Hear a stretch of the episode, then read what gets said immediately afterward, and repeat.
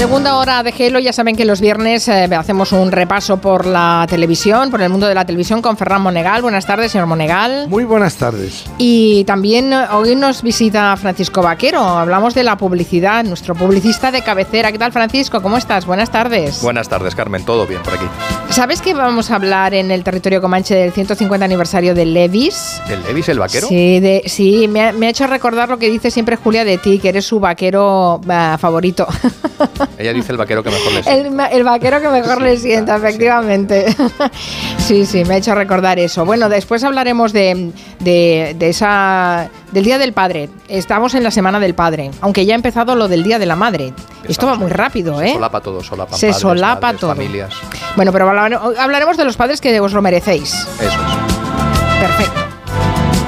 No te vayas muy lejos, que ahora me voy con Ferran Monegal, que nos quiere repasar.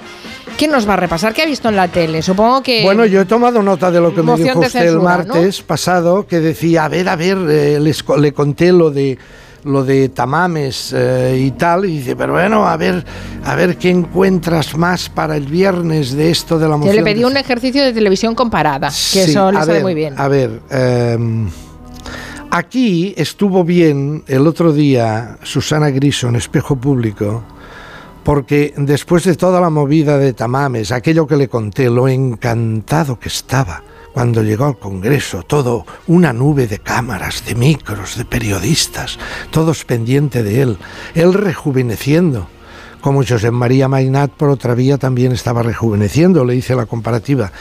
Pero estuvo bien eh, eh, Susana Griso porque de repente dice, pero bueno, aquí el cerebro, el ideólogo de toda esta movida, todo el mundo coincide en que es Fernando Sánchez Dragó, que es el hombre que una vez se va a comer con Abascal y empieza él a decirle aquí hay que hacer un happening, hay que montar una historia, seguramente recordando aquel programa El Mundo por Montera del año ochenta y pico, televisión española, en donde le suministraron unos cuantos lingotazos de chinchón al dramaturgo y poeta Fernando Arrabal y montó La Marimorena, uno de los programas más vistos, Sí, más de la vistos y revistos, porque eh, te bajas ese fragmento en todas partes. Fernando en. Sánchez Dragó, que desde el 89 no tenía un éxito televisivo parecido, entonces empezó, y entonces eh, Susana Griso lo tenía en duplex y le dice, oye, entonces ahí estuviste con Abascal y estuviste haciendo una lluvia de nombres, un brainstorming, que dicen los, Los los publicistas. publicistas, un brainstorming. Brainstorming. Y empezaron a salir nombres, ¿verdad? Salió el de Alfonso Guerra y Dragó mm, dice, Hombre, conseguir que un Alfonso Guerra, como tú has dicho, que un Felipe González o que alguien procedente de la vieja guardia del Partido Socialista, de la cual nos consta, consta todo el mundo, es público, es notorio, eh, el, di- el disgusto que la actual gestión de Sánchez del gobierno y por consiguiente del Partido Socialista que también encabeza están en contra.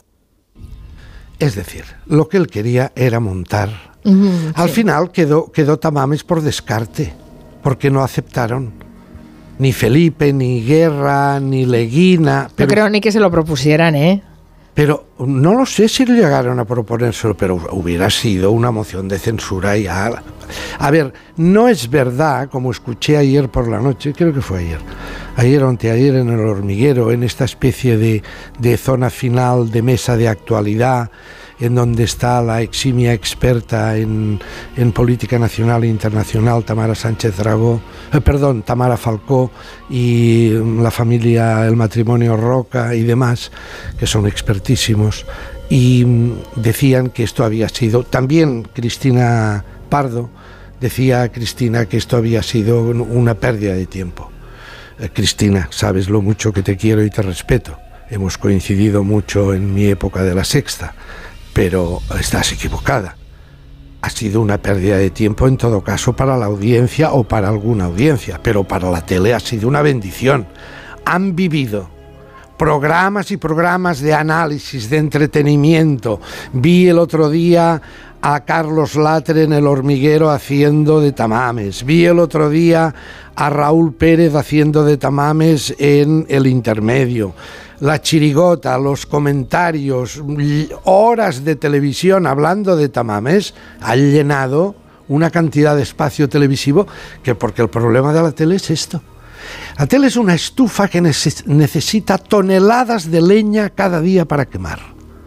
Y la realidad muchas veces no da tanta leña.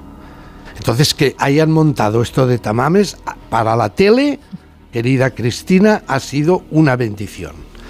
Eh, otro momento de la conversación con Susana Griso es el momento en que ella le pone, le saca el tema... De Dragón, ¿no? Con Susana Griso. perdón, de, Sánchez Dragó, de Sánchez Dragó con Susana Griso es cuando Susana le plantea esa vieja historia que es absolutamente real y que me ha contado a mí hace muchos años, ya me lo contó eh, Sánchez Dragó, eh, cuando él empezó hace muchos años a tomar una serie de productos cada día. Sí, sí, esto lo ha contado millones de veces.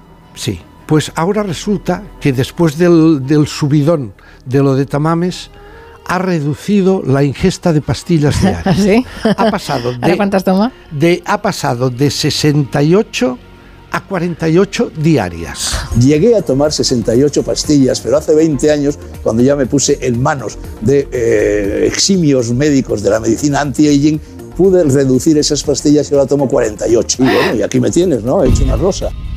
Sí, sí, tomaba pastillas de Reiki y Reishi, Reishi. y yo qué sí, sé. Sí, yo las tomo. ¿A usted también las toma? Gracias ya lo veo que está, está usted hecho una rosa. Yo me tomo, bueno, también se las toma Rosa de España el otro día vi un reportaje de su cocina en donde tiene en uno de los estantes el mismo reishi que me tomo yo que es el que fabricaba la antigua novia o esposa de Sánchez Dragó, la japonesa.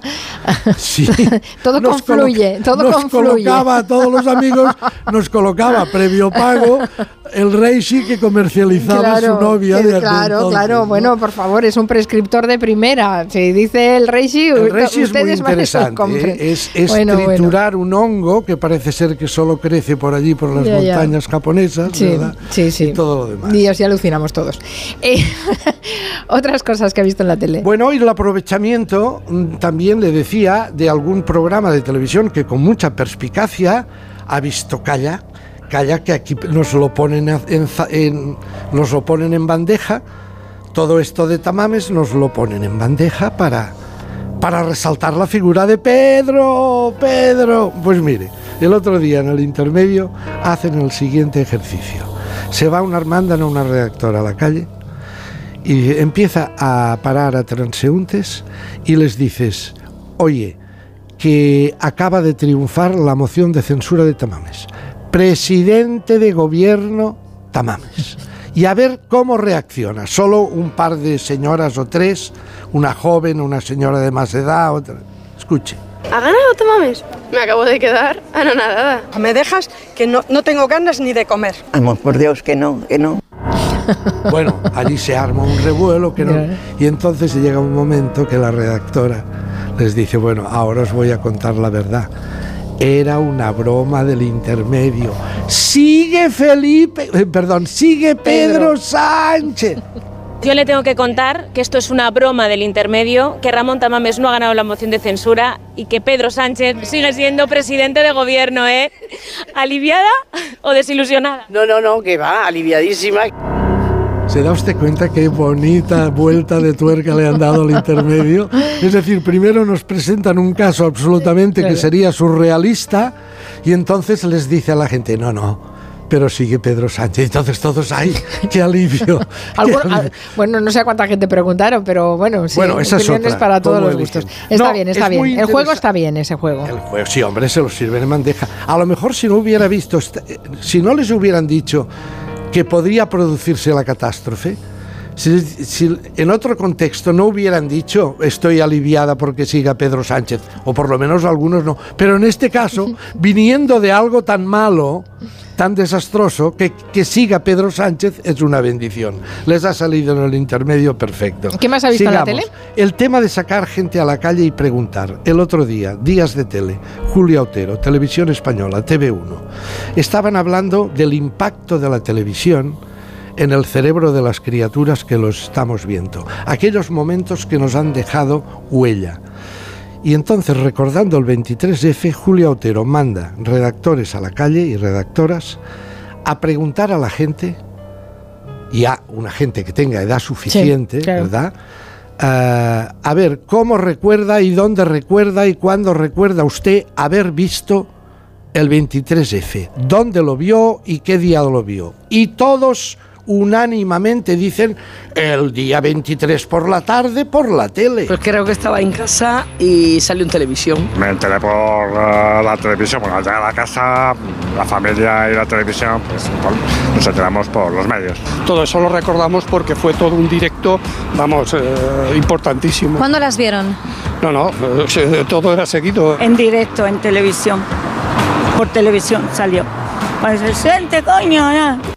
No, no, no se retransmitió por televisión, ¿no? Efectivamente, y entonces hacen la reflexión, Julia Otero, también estaba Iñaki Gabilondo, de que efectivamente, es decir, el impacto televisivo se mantiene en el cerebro, pero hay confusión de fechas y de momentos y de lo que es real o lo que es en diferido o lo que es en directo, porque el día 23 Televisión Española no emitió ni una sola imagen.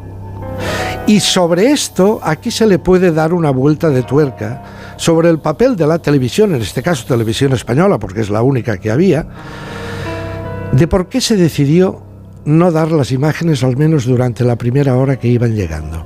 Iñaki Gabilondo lo cuenta.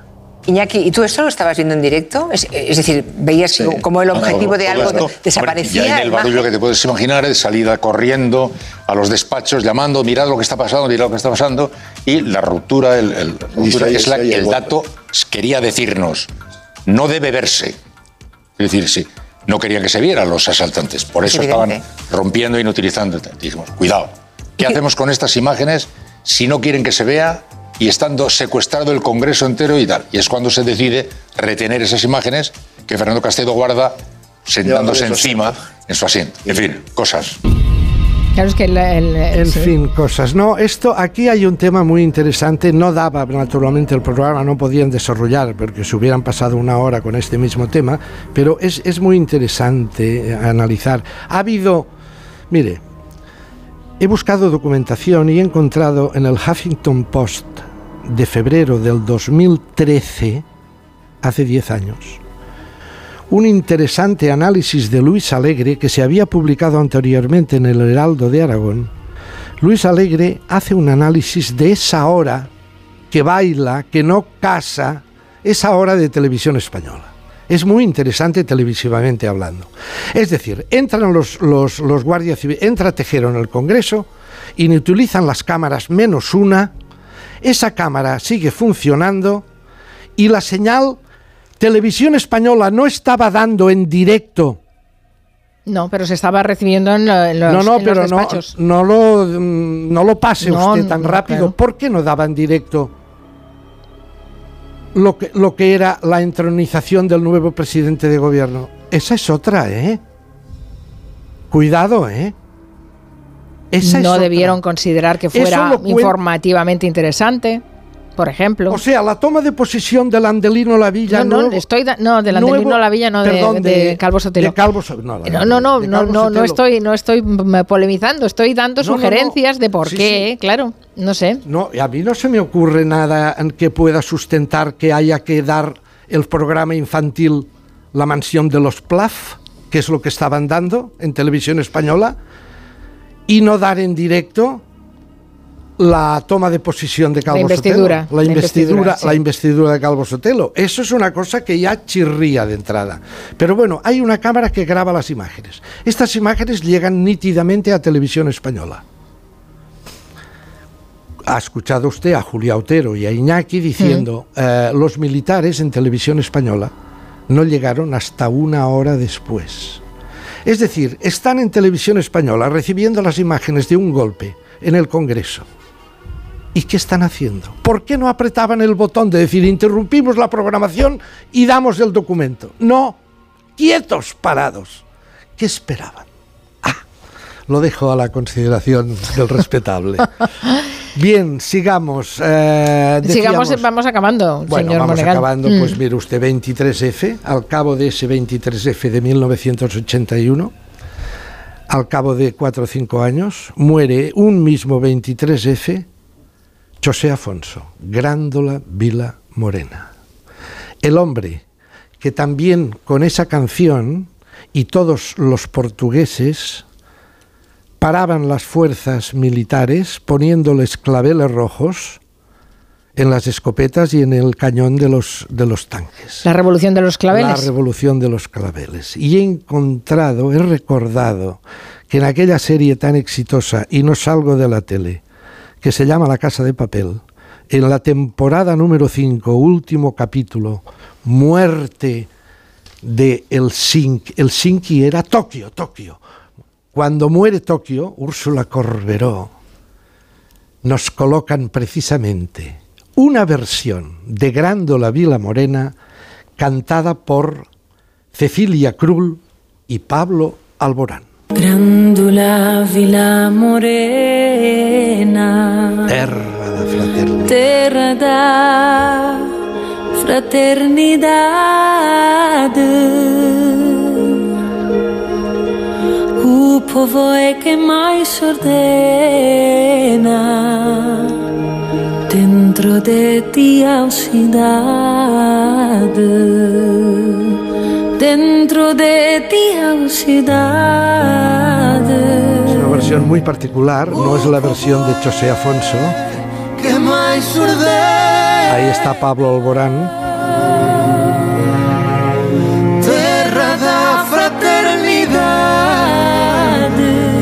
Y en la tele veíamos en la casa de papel cómo se estaba muriendo Tokio, Úrsula Corberó.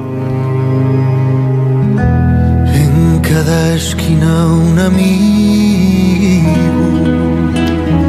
En cada igualdad Se consideraba en, en Portugal una canción comunista porque hablaban Sí. de la fraternidad y del Sí. buen rollo y del apoyo de los vecinos de Grándola, que es un pueblo del Alentejo. Pero fíjese qué, distorsión, considerar comunista a alguien Sí, sí. que habla de fraternidad y de que en cada esquina un amigo. Sí, sí, sí. ¿Y eso es comunismo? Eh, Por eso se convirtió en una canción revolucionaria contra la dictadura de Salazar y inspiró la revolución de los claveles, fue la música de la revolución Bueno, de y los claveles. empezaron a dejar la independencia a tantas colonias portuguesas del Afri- de África.